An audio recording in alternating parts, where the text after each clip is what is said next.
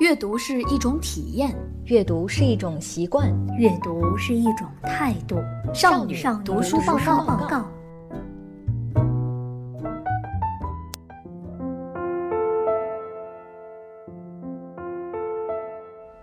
虽然我们可能没有我们想要的糖果，但我们可以吃新鲜的、干净的微风，喝美丽的桃色的朝阳。在树林或田野，我常常看到破烂的衣服成为最好的天鹅绒毛料，或是镶满钻石的衣裳。这些美丽的食物和衣服是我最喜爱的，来自彩虹和月光的礼物。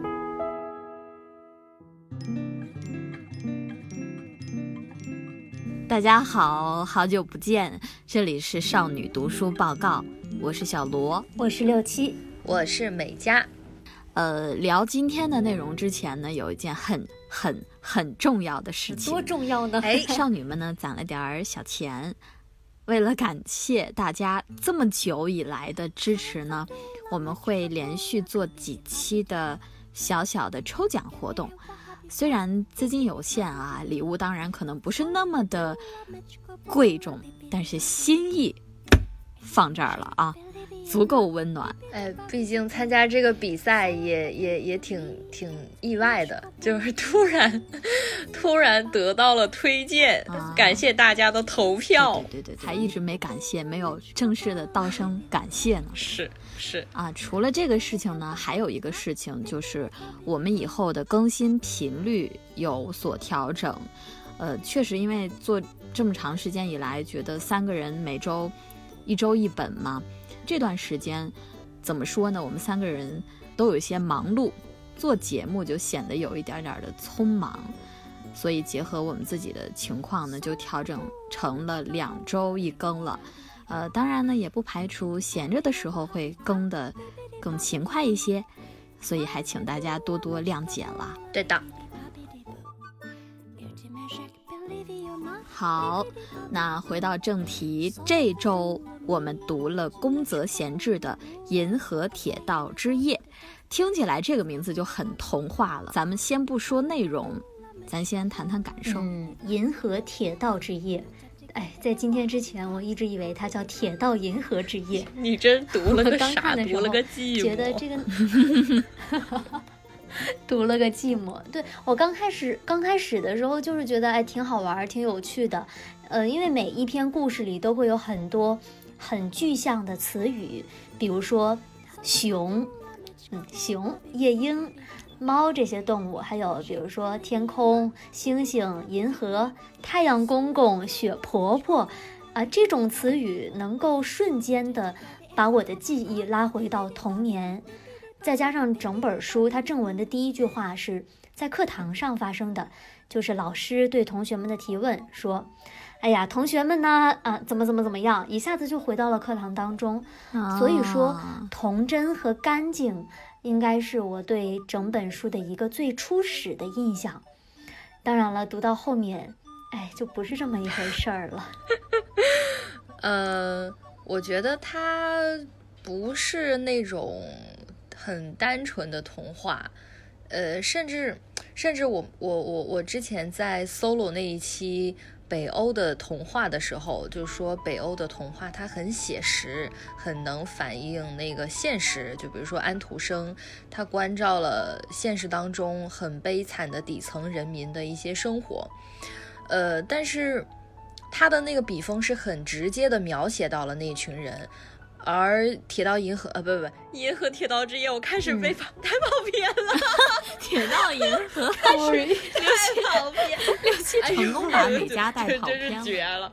呃，就是这周看的这本书呢，嗯，银河铁道之夜，它的意象都很梦幻，就是动物，呃，出现在童话世界里的一些人物。然后它描写的东西都，呃，隐喻的色彩很多，而且也夹杂了特别多复杂的那种现实世界里的情感。哎，对，哎，不过你们怎么都没说看不懂有一些故事这件事儿呢？其实呀，我们三个在周一、周二读这本书的时候，就是我们在读这本书的过程中就有交流过，就就就觉得感觉很多年不读童话书，整的一下都看不懂童话了。然后我们三个刚开始看前几篇的感受都是，哈，我好懵，他在说什么？然后最典型的就是那个第一篇。最出名的也就是那一篇《银河铁道之夜》，也就是书名。书本的开头的第一篇就给我们三个都搞傻了，太奇幻了。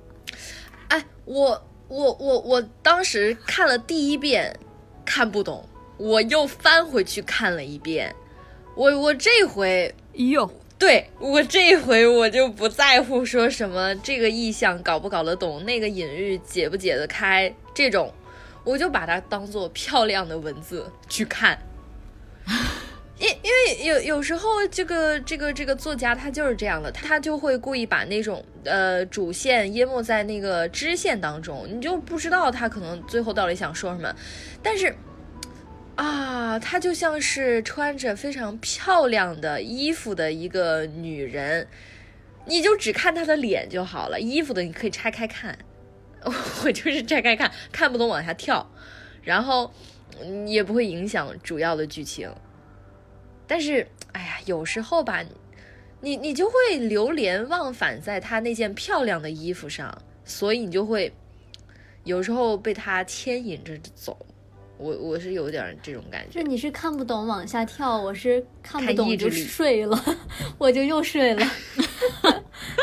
所以，所以我，我这个是做数学题的思路，看不会写了往下写，就先看。真的，就所以你们俩应该还记得我在群里说，哎，我隔两天我就说，哎，我看不下去了，这讲的啥呀？我就一直在吐槽。我好困。嗯嗯。对对对，美嘉是看完第一篇《银河铁道之夜》的时候，又重新看了一遍，只欣赏文字的美。我是。看完第一篇之后，我没看懂，我继续往下看了。我是看完整本书，然后又看了书评、作者简介，然后又重新的回过头来看第一篇。这个时候好像稍微懂那么一些，就是作者本人的生活经历是他自己其实一直在写作的过程中一直在思考一个问题：什么是真正的幸福？他其实从来没有直白的说出过答案，但是呢。在他的作品里，其实体现在《银河铁道之夜》这本书几乎是每一篇的作品里，通过作品里的小主人公们的表现、行动，都能体现出来，能感受到。在《银河铁道之夜》也就是第一篇故事中，主人公说过的一句话，就是在传达着他认为的幸福，是这么说的：只要能为大家找到真正的幸福。就算浴火千百次，我也愿意通过帮助别人而让自己在不自觉中变得更加闪耀。也许这个时候也就更接近幸福吧。嗯，这本书其实包含了太多太多的真挚、单纯、善良和温柔了。看书的时候会有恍惚，或者是那种突然间的内心炽热的感觉。就不同的人看会有不同的困惑和理解吧。嗯，一千个人眼里有一千种哈姆雷特。就这个作者宫泽贤治，他笔下的主人公都很可爱。就像刚刚小罗说的，就算浴火千百次，他也愿意。他们即便自己处在水深火热当中，但是还是很乐观、很坚定，会去为别人去着想。即使要牺牲自己的幸福，也依然相信，只要走在正确的道路上，生命就得到了它的归宿。译者在后记当中也写到了，这可能就是一种高级的孤独。就如果说去了解作者的经历的话，能发现他本身也是一个非常孤独的人。感兴趣的听众也可以去了解一下这位在日本影响力超过村上春树的作家。那说回来，我们仨在交流的时候发现，好像很难像以前那样侃侃而谈。那一方面是，呃，他是日本作家，他的表达翻译过来会有文化上的差异；当然也有我自身这种看得糊里糊涂的原因。看着看着就困了，看着看着就睡了。对，我觉得其实还是有受到这种这种魔幻形式的文字表达的影响的。毕竟看这种文字，你需要有天马行空的想象力。是的，这本我们刚刚说了这么久的《银河铁道之夜》呢，嗯，它是日本作家宫泽贤治的十四篇童话集。呃，说是童话集，我们刚刚也也涉及到了很多的内容，它牵扯到的，呃，是故事相当的广，就是广阔。然后我们也可以从一篇又一篇这种短小但是意义丰富的文文字当中，可以感受到它背后的思想。嗯，总的来说，这是一本可以让你静下心来走进一个童话世界的这么一本书。少女读书报告。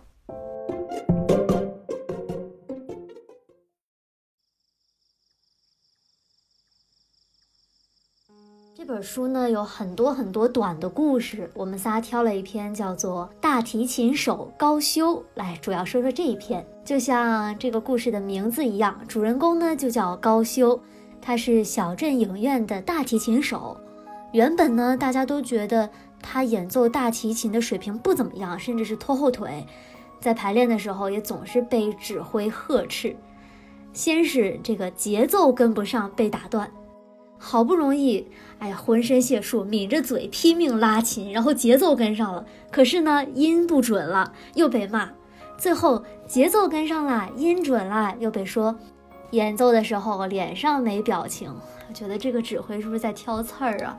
就是这样一个高修，他总是被认为拖后腿、不争气，然后他自己也很很难过。然后呢，在排练结束，大家都走了，他就抱着自己粗糙的大提琴，撇着嘴对着墙壁流眼泪。然后这里我想提一下作者的描写，让我觉得，嗯，看到了一个动态的视频。呃，作者说，这个高修对着墙壁啪嗒啪嗒地溢出了眼泪。哭完之后，又重新振作起来练习刚才的曲子，就好像小的时候被家长和老师批评的小孩子，然后委屈之后啊继续学习的样子，很可爱。嗯，对，可能每个人都有这样的经历吧，想要去急切的做好一件事儿，可是总是力不从心，也不知道到底是哪个环节出了错，这个时候往往是自责又迷茫，对自己失望。但是还想不放弃，这就是高修的 整个人的状态吧？对，所以纠结着纠结着，他不知觉的就走到了这个故事的转折点，也是他人生的一个转折点吧。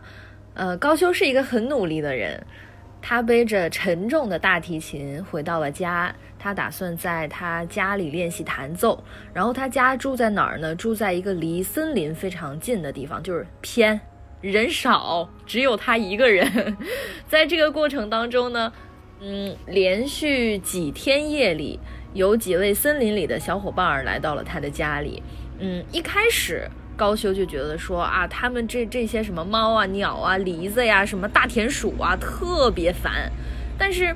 从那个小小梨子，可以说又是一个他态度转变的一个点。他慢慢的感受到了这个给小动物们演奏带来的乐趣。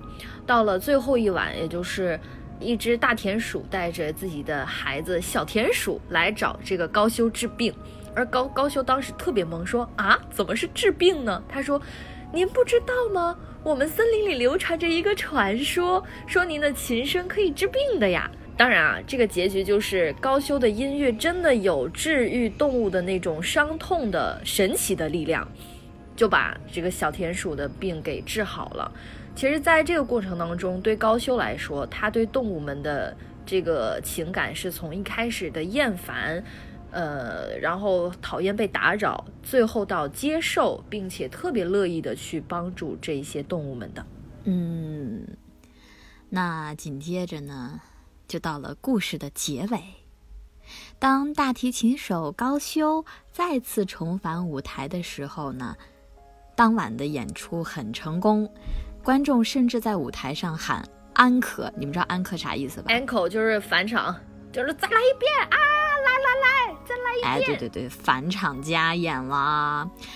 同伴们呢，让高修登台演出。在带着对自己的怀疑下，高修登台演奏了一曲。演奏后，现场和后台都鸦雀无声，随后就是热烈的掌声和后台同伴的不可思议和惊喜。嗯，的确不可否认的是，高修他每天晚上的这种努力的练习，对于他的成功是有帮助的。呃，当然，动物们的存在也很重要。当他知道他的演奏是可以治愈生病的动物的时候，那一刻。他的态度改变了，并且会想起之前对待他的动物客人们的粗鲁举动，而感到十分的愧疚和抱歉。那他在这个过程中，其实就是一个一次又一次的更加接近幸福的过程吧。当然，这个幸福可以有多重的理解。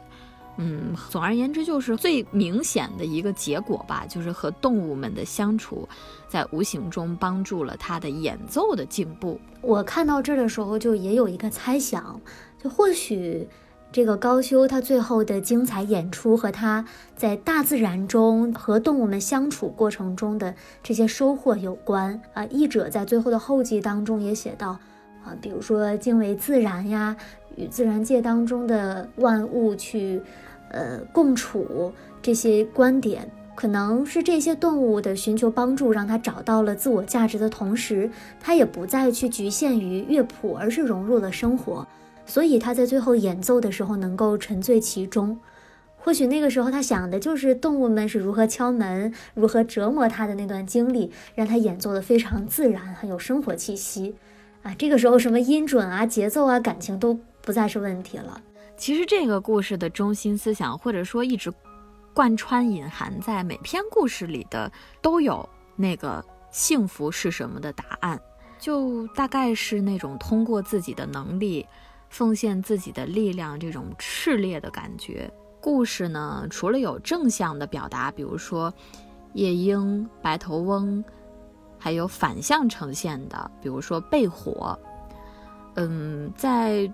读故事的过程中呢，其实也在不断的感受幸福与快乐的获得和失去的过程，啊，大家自己读读看就知道了。就是现在有一种，我我特别难受那种话说不尽的感觉。所以这本书就很妙。从从这个故事来说，我们还是回到这个故事，因为大家都比较清楚。可能在外人看来，呃，高修他他是一夜之间就开窍了，一周。就一周，谁也没见着他。然后一周之后，哎，这个音乐天赋突然被激发出来了。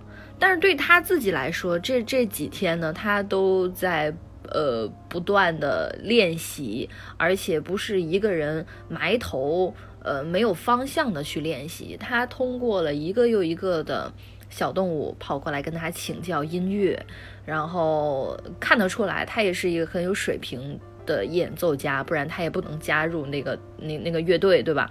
然后也不会说这么老大的一个森林，还流传着说他的音乐可以抚慰动物们的心这种传说，所以他自己是有能力的。虽然是有这样的能力，那为什么他之前就是一直没有突破自己的职业瓶颈呢？可能作者就是想借用这一篇文章去表达说。就是因为他那个时候找不到弹奏的意义，找不到价值，在经历了这几天之后，他发现自己的音乐可以给其他人带来美好的东西。哎，我做这这件事情是有意义的。然后这恰巧就回应了小罗刚刚说的，说，嗯。这个故事的中心思想，或者说整个整一本书，这个作家他贯穿始终的一个思想是幸福是什么？他恰恰是用这么十四个小的故事，通过十四个侧面去回应了他对于幸福在哪儿是什么，然后幸福有什么样的价值这个话题。总的来说，别难受嘛，对不对？看书的过程还是相当治愈的，而且这个文风，我自己觉得是一种很深刻的浪漫。对这种文风，这种感受感兴趣的，一定要亲自翻开这本书。嗯，深刻的浪漫只可意会不可言传。哎，真的是只可意会不可言传，就说不尽。哎，千言万语，就要去看书。少女读书报告。不知道是不是受到那个书籍简介的一个影响，我在读这本书的时候，总总有那种很强烈的宫崎骏动漫电影的既视感。哎，对对对对对，我也有，我也有。但是那个其实书的封面，那那个封面图就很有宫崎骏的感觉。喜欢宫崎骏动画作品的同学们，可以赶紧拿来看看。哦，这个这本书好像的确就被改编成了一部动漫，而且也有呃跟它匹配的音乐呀什么什么。对，也有动漫。对，还有什么剧场版？我看 B 站有。哎，对对，就就是蛮早之前，是一九部老五几年。哦，对，是一部比较老的那个动漫电影。我今天刚在查那个推文的资料的时候翻到了。这个作者也参与了编剧。我终于知道为啥我看这本书就有一点糊里糊涂、晕不拉几，然后有点犯困的感觉了。因为为什么？我看动漫也这样，就是啊，这样吗？六七可能没有看过什么，不喜欢看宫崎骏的那种电影吧，可能看了就会睡吧。这有什么呀？然后六七就睡过去了。啊，对我就是喜欢看真人的东西，我不太喜欢看那种。动画片儿啊，动漫呀，这种。二次元的，呃，对对对。哦，那我真的要安利一下，因为你你刚看完那个《银河铁道之夜》嘛，它在里面描写的一个一呃一个场景就是，呃，主人公坐上了那一趟那那趟列车，然后呢，在他目之所及的地方有一个很高的穿着黑色衣服的很瘦的一个男孩。就这么一个场景，你懂吗？就就在《千与千寻》里面，就这个我看过，嗯，班级统一播放，这你看过是吧？嘿，那就，哎，那就好说了，那就好说了。你记不记得那个《千与千寻》里面，那个千寻也是坐上了一趟通往另一个世世界的水上班车，然后那个班车上。遇到了一个那个半透明的晃悠晃悠的那个半透明的晃悠晃戴戴一个面具的那个无脸男，特别可爱。那个那面具半透明，但是我小时候特别害怕，就是像幽灵一样，你懂吗？我当时看到这一段描写的时候，我脑袋一想：天哪，这不是无脸男吗？不，而且这种既视感，就就还是光光说这个《银河铁道之夜》这一篇。比如那个龙猫里面的那个猫巴士，就天上地下来回转，环游世界。我觉得这种画面给我的带来的那个共鸣是非常强的，所以，所以，所以就很宫崎骏。而然后从那个作品的立意上来说，宫崎骏他他他的作品都是描写，呃，用很梦幻的。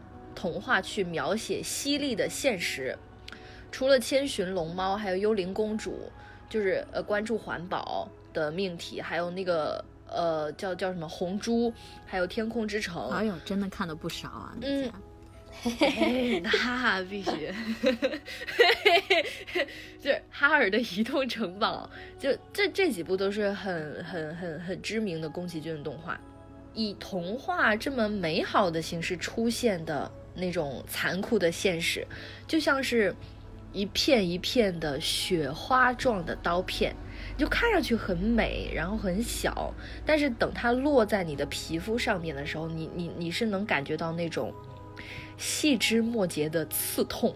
我只能形容到这儿了。据说宫崎骏的《千与千寻》的灵感的来源就是宫泽贤治的《银河铁道之夜》，就是他的。故事就是那种，他们的感觉都是那种很细微，但是却很戳人。说到这个细微末节处，我印象很深的是一句，他描写的不是主人公，和整本书的主线也没什么关系的话。他说：“一切花叶静，都好像突然醒来，变得气势如虹。天空之上传来阵阵微弱的响动，光芒、芳香与清风的赞颂源源不断地落到山丘上。不知为何，铃兰的叶子一下子变成了柔软的绿草，微微散发着光芒。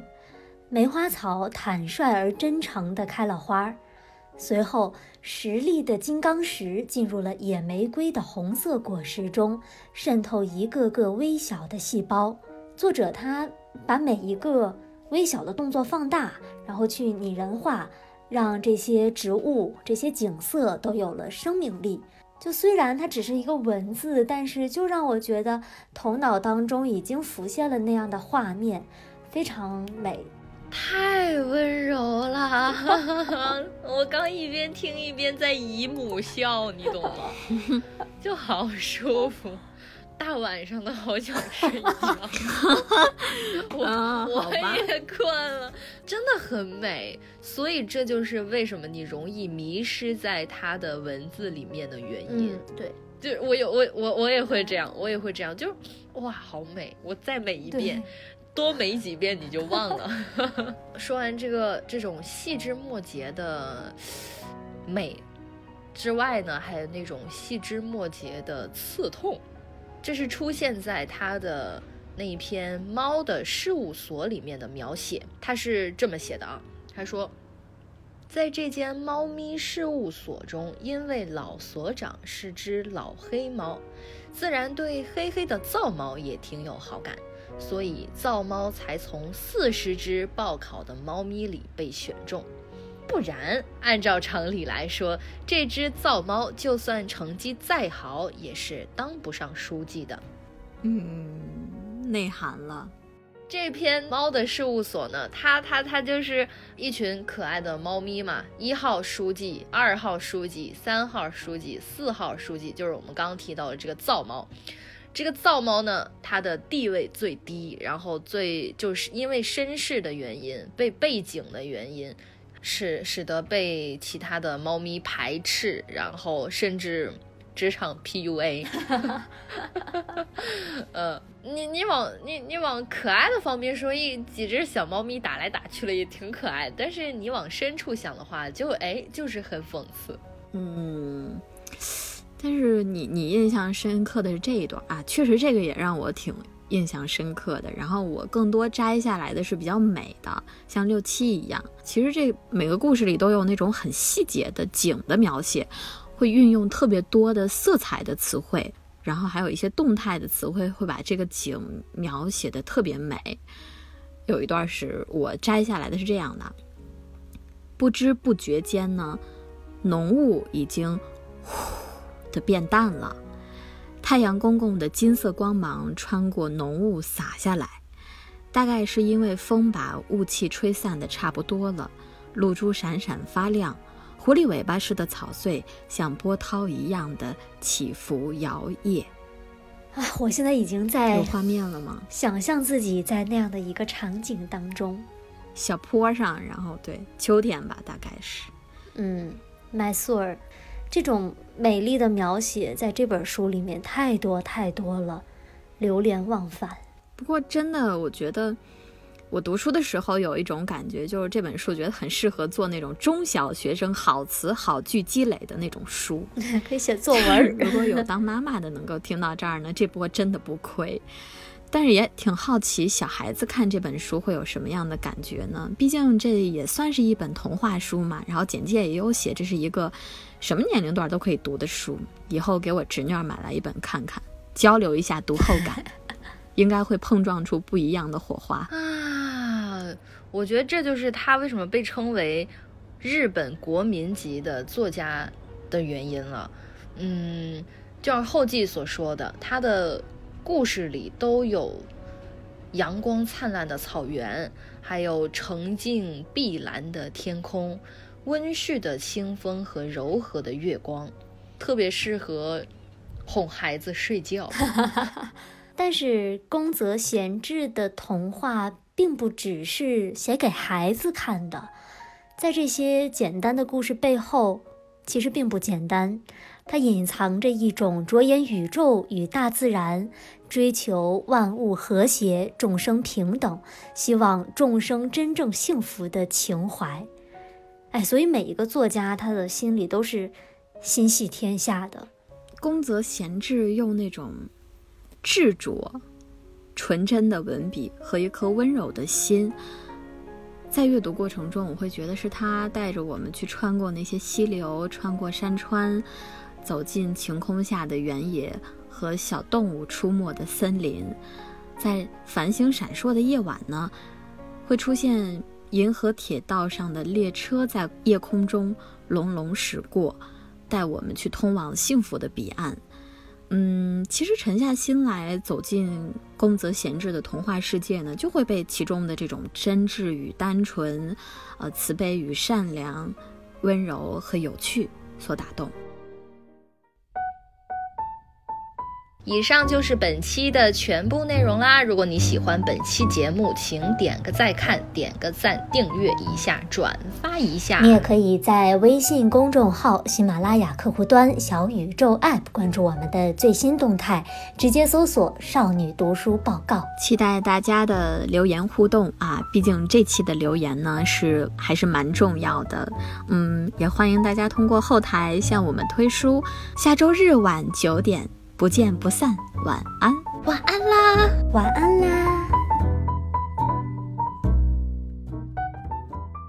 呃，我们刚刚说了这么多的这本《铁道》，呃，呸，什么《铁道银河之夜》啊，《刘禹锡》，气死我了你！哎。